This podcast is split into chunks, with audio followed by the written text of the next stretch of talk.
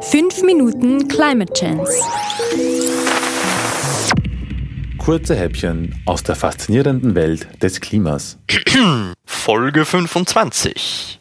Am Mauna Loa. Klappe die erste. Ah, Hawaii. Der 50. Staat der Vereinigten Staaten von Amerika. Der Aloha State.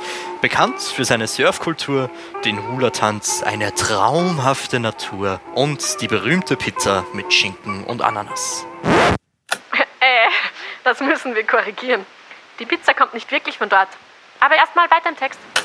Hier, die größte Insel Hawaiis, die Big Island. Furchterregend und stolz erhebt sich der sogenannte Lange Berg Mauna Loa. Welche zerstörerische Kraft birgt dieses Monstrum? Das Tor zur Unterwelt. Es ist das Versteck der Vulkangöttin Pele. Sie wird einen weißen Hund zu den Anwohnern schicken, um sie vor bevorstehenden Eruptionen zu warnen.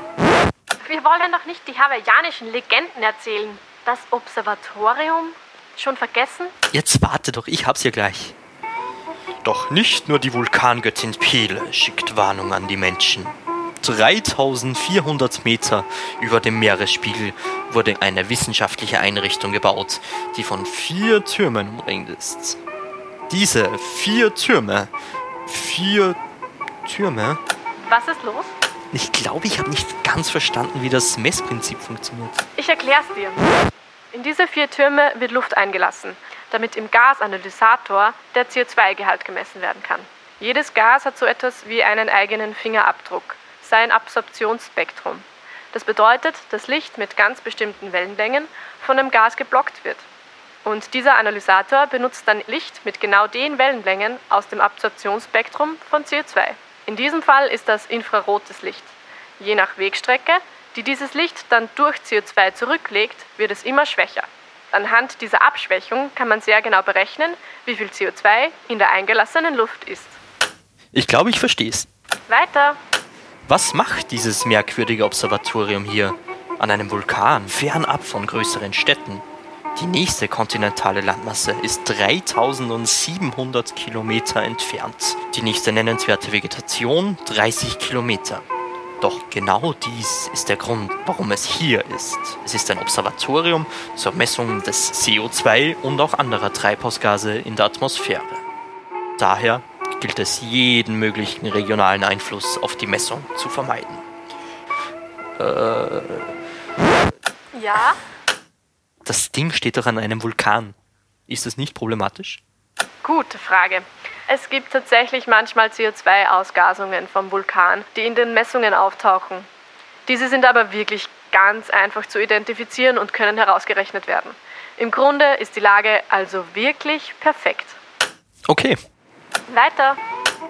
Und ähnlich wie die Vulkangöttin Pele versorgt das Observatorium die Menschen mit einer wichtigen Information, der Keeling-Kurve. Die ersten Messungen des atmosphärischen CO2 zeigen jährliche Schwankungen.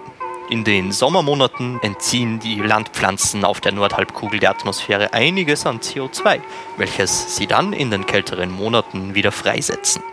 Doch neben dieser Schwankung zeigt die Kurve einen eindeutigen Trend. Der CO2-Gehalt in der Atmosphäre steigt. Die Geschwindigkeit des CO2-Anstiegs hat sich in den letzten 40 Jahren mehr als verdoppelt. Der Rekordwert wurde im letzten Mai gemessen. Regelmäßig wird diese Keeling-Kurve aktualisiert und im Gegensatz zu der Vulkangöttin Pele hat die Keeling-Kurve einen eigenen Twitter-Account.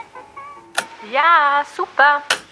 Du, sag mal, eine Sache noch. Äh, woher wissen wir jetzt eigentlich, dass es nicht früher mal einen höheren Rekordwert gab? Die Messungen laufen ja erst seit 1958. Richtig, aber man kann durch Bohrungen im Eis der Antarktis den atmosphärischen CO2-Gehalt der letzten 800.000 Jahre abschätzen.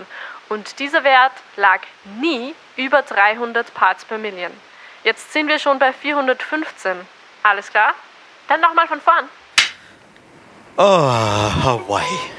Der 50. Staat der Vereinigten Staaten von Amerika. Der Aloha 5 State. Minuten Climate Chance. Redaktion Lukas Weimann. Gesprochen von Franziska Herbst und Martin Meerwald.